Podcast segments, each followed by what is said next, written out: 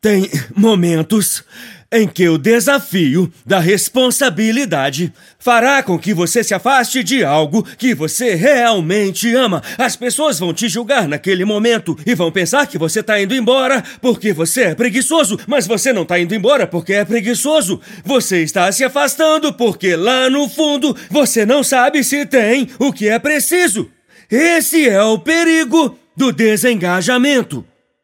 É quando você se encontra em um estado de vergonha, ou medo, ou trauma, ou exaustão, e você se afasta do que Deus te deu, porque não sabe como administrar isso. É o perigo do desengajamento. É o perigo de aparecer no corpo e não na mente. Tem uma grande diferença entre vir à igreja e estar na igreja. Eu aprendi que há uma grande diferença entre voltar para casa e estar em casa. Vocês vão ficar sem dizer nada o ano inteiro e vão ficar olhando que nem doidos para mim o ano inteiro assim? Há uma grande diferença entre ter um filho e ser mãe. Às vezes a tentação não é exatamente de fugir mas de se desengajar. Eu, eu, eu, eu, eu tô desengajado não porque eu não me importo, mas porque eu tenho medo. Eu não sei se eu tenho o que é preciso. Davi ficou abalado. A morte de Absalão representou seu próprio fracasso. Se ao menos você ouviu, se ao menos eu tivesse morrido em vez de você, a culpa é minha. Eu não lhe dei o que você precisava e a culpa é minha que você tenha morrido. Agora isso o atingiu e ele está abalado. E está desencorajado. Ele não está derrotado. Ele está desengajado. Ele tem a vitória, mas ele não está agindo assim. Ele é o rei, mas não está onde o rei deveria estar. Ele. Ele perdeu seu senso de paixão, porque ele saiu da posição dele. Nos tempos antigos, as cidades eram bem guardadas por portões. Davi está em Manaim, que não é Jerusalém, a capital. Absalão está lá e ele vai lá para expulsá-lo. Mas antes, a primeira coisa que ele tem que fazer é se realocar. Ao redor da cidade tem dois portões, todos digam dois portões. Nosso tema para o ano novo são os portões, então quero que você preste muita atenção agora. Isso é muito importante. Em cada cidade havia um portão externo que todos viam. Todos temos um desses. Todos temos o portão externo que as pessoas veem. É a nossa personalidade que projetamos no mundo para que as pessoas não nos julguem, para que pareçamos bem-sucedidos. Bem, tem o portão interior, é a segunda linha de defesa. Todos temos um desses também. São as nossas ações. Dois portões. Dois portões. Dois portões. Dois portões. Dois portões. E a ação acontece, veja só isso, entre esses portões. A Bíblia não diz, coloque o versículo de volta, o versículo chave, que Davi tomou seu assento, verso 8, no portão. Ela diz que ele se levantou e tomou seu assento. O quê?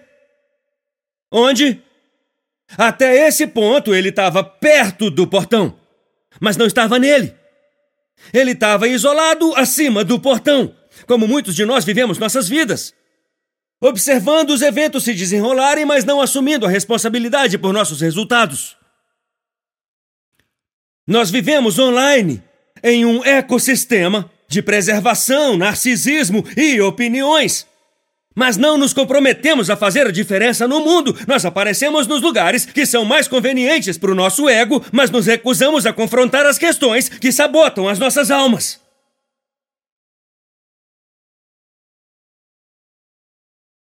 A ação aconteceu entre os portões, não do lado de fora, nem do lado de dentro. Muitas vezes, entre os portões, as transações eram feitas. Era como um mercado da época. Entre os portões da cidade tinha um movimento de compra e venda e negociação. Entre os portões, profetas como Amós profetizavam para manter a justiça dentro dos portões. Dentro dos portões. Quando Ruth, você lembra da história do Antigo Testamento, foi reivindicada por Boaz, o redentor dela, ele fez o acordo na presença de dez testemunhas no portão. Quando Abraão comprou o jazigo para Sara no Antigo Testamento, ele o comprou na presença de testemunhas no portão. É onde as testemunhas estavam, onde os juízes se sentavam. Era onde as negociações aconteciam, onde a consciência da nação era desenvolvida e onde Absalão ficava no portão e antes que as pessoas pudessem passar, ele as fazia voltar. Depois de ter promovido sua própria agenda. E tudo mudou para Davi quando ele fez algo muito simples. A Bíblia diz que depois de tudo que ele tinha perdido, e depois de todas as lágrimas que tinha chorado, e depois de todos os erros que tinha cometido, ele fez algo muito simples e muito profundo. O rei se levantou, saiu do quarto dele e tomou seu assento no portão. Em outras palavras, eu ouço Davi dizendo, como Arnold Schwarzenegger: eu tô de volta. Meu coração está partido. Mas eu estou de volta. Eu cometi alguns erros. Mas eu estou de volta. Eu gostaria de poder voltar e mudar algumas coisas, mas eu não posso. Mas eu estou de volta. Eu tô arrasado com o que aconteceu. Mas estou de volta. Eu tô incerto sobre o futuro, eu não sei o que vai ser. A partir daqui eu tô muito longe de casa. Mas eu tô de volta. O que eu imagino em minha mente é hoje milhares de pessoas que se reuniram para ouvir esta mensagem, online ou pessoalmente, em todos os lugares.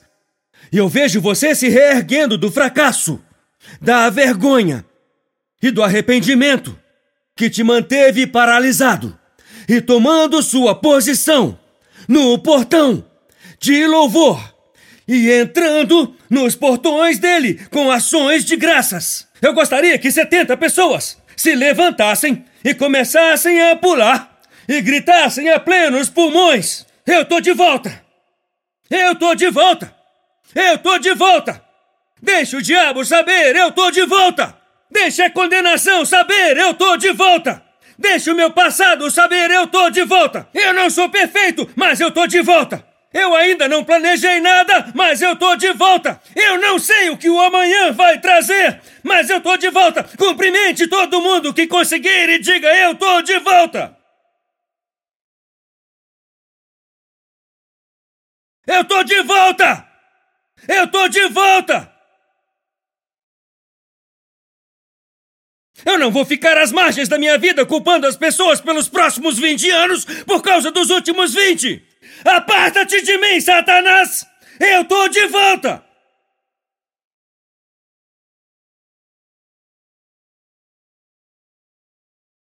E quando o inimigo vier com suas acusações e suas desculpas, eu quero que você olhe bem nos olhos dele antes mesmo que o ano comece ele diga: Diabo, este assento está tomado. Eu disse: Este assento está tomado.